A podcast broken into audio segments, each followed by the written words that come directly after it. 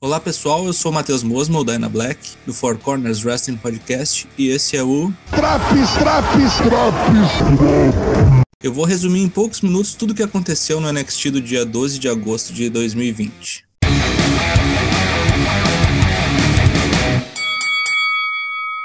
O programa começa com a luta entre Danny Burch, que havia tomado uma coça federal na semana anterior, e o Karrion Cross.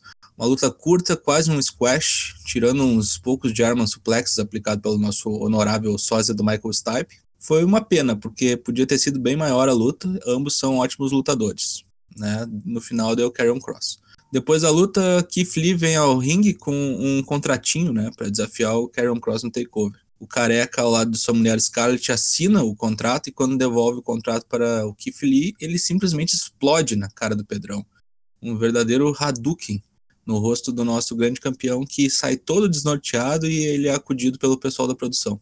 Depois a gente teve o Drake Maverick enfrentando o Killian Dan numa batalha de Davi contra Golias, mas o foco ficou todo no Lee sendo levado de ambulância, sendo amparado pela sua namorada Mia In, né? A luta ficou em segundo plano nesse caso. Tudo acontecia normal na luta até que chegou a Undisputed Era, desmontou os dois bonecos lá de maneira completamente gratuita.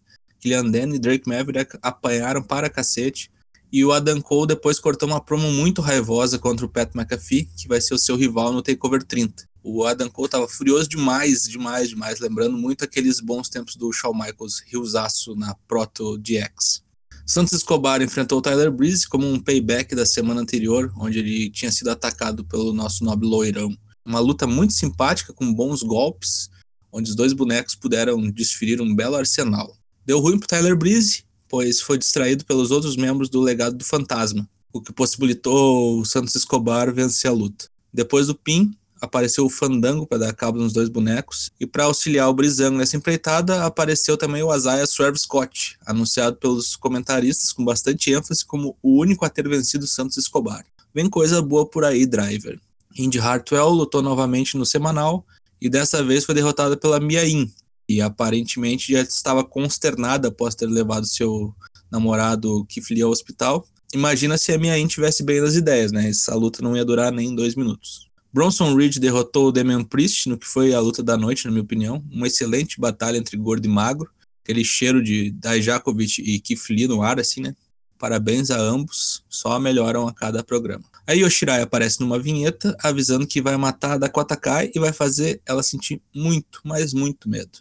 Everything is Evil.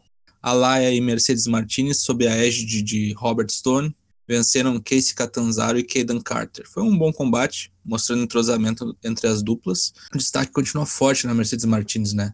Que após a luta foi interpelada pela Rhea Ripley e pela Shots Blackheart, que vieram ao ringue para dar um jeito nas comandadas de Robert Stone.